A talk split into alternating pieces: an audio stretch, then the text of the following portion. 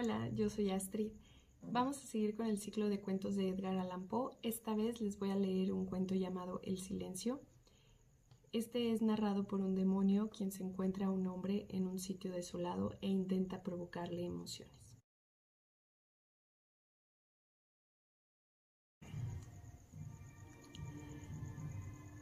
Escúchame, dijo el demonio, apoyando la mano en mi cabeza. La región de que hablo es una lúgubre región en Libia, a orillas del río Zaire, y allá no hay ni calma ni silencio.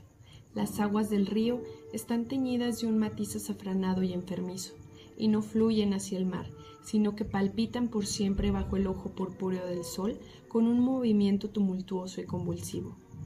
A lo largo de muchas millas, a ambos lados del legamoso lecho del río, se tiende un pálido desierto de gigantescos nenúfares suspiran entre sí en esa soledad y tienden hacia el cielo sus largos y pálidos cuellos, mientras inclinan a un lado y otro sus cabezas empinternas.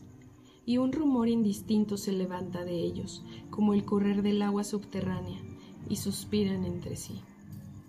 Pero su reino tiene un límite, el límite de la oscura, horrible, majestuosa floresta.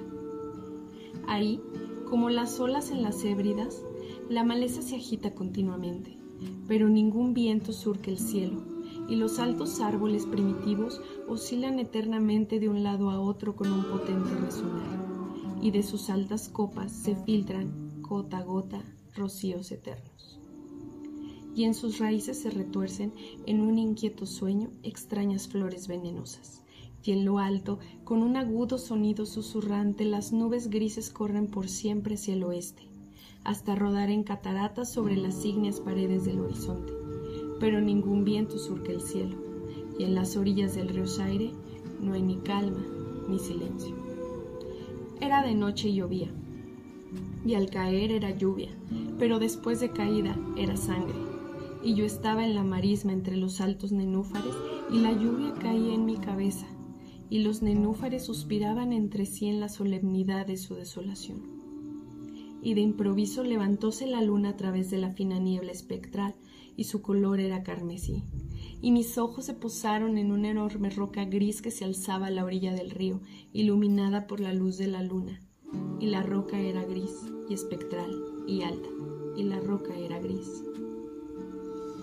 En su faz había caracteres grabados en la piedra, y yo anduve por la marisma de nenúfares hasta acercarme a la orilla para leer los caracteres en la piedra pero no pude descifrarlos.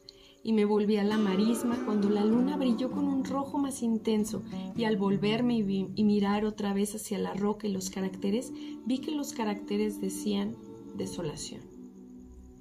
Y miré hacia arriba, y en lo alto de la roca había un hombre. Y me oculté entre los nenúfares para observar lo que hacía aquel hombre. Y el hombre era alto y majestuoso, y estaba cubierto desde los hombros a los pies con la toga de la antigua Roma. Y su silueta era indistinta, pero sus facciones eran las facciones de una deidad, porque el palio de la noche y la luna y la niebla y el rocío habían dejado al descubierto las facciones de su cara. Y su frente era alta y pensativa, y sus ojos brillaban de preocupación, y en las escasas arrugas de sus mejillas leí las fábulas de la tristeza del cansancio, del disgusto de la humanidad y el anhelo de estar solo. Y el hombre se sentó en la roca, apoyó la cabeza en la mano y contempló la desolación. Miró los inquietos matorrales y los altos árboles primitivos, y más arriba el susurrante cielo y la luna carmesí. Y yo me mantuve al abrigo de los nenúfares, observando las acciones de aquel hombre, y el hombre tembló en la soledad, pero la noche transcurría y él continuaba sentado en la roca.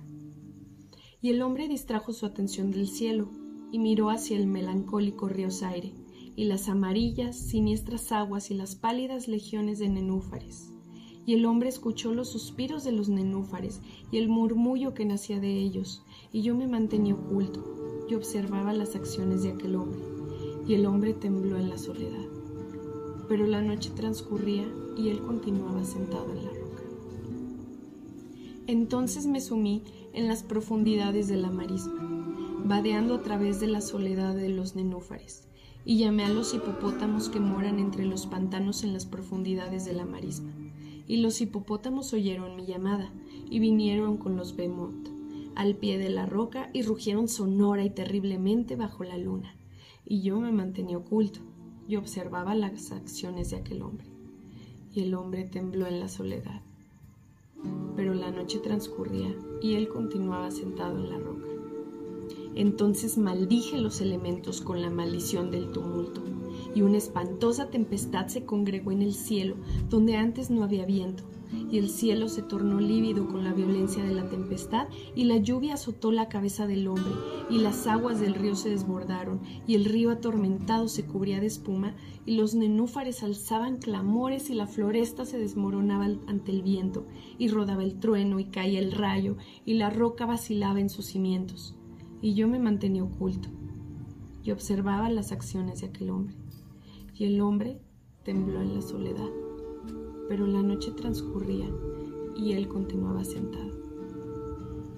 Entonces me encolericé y maldije con la maldición del silencio, el río y los nenúfares, y el viento y la floresta, y el cielo y el trueno y los suspiros de los nenúfares, y quedaron malditos y se callaron y la luna cesó de trepar hacia el cielo y el trueno murió y el rayo no tuvo ya luz y las nubes se suspendieron inmóviles y las aguas bajaron a su nivel y se estacionaron y los árboles dejaron de balancearse y los nenúfares ya no suspiraron y no se oyó más el murmullo que nacía de ellos ni la menor sombra de sonido en todo el vasto desierto ilimitado.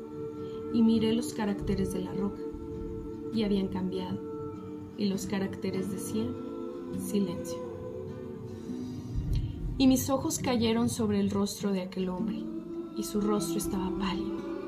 Y bruscamente alzó la cabeza que apoyaba en la mano y poniéndose de pie en la roca escuchó.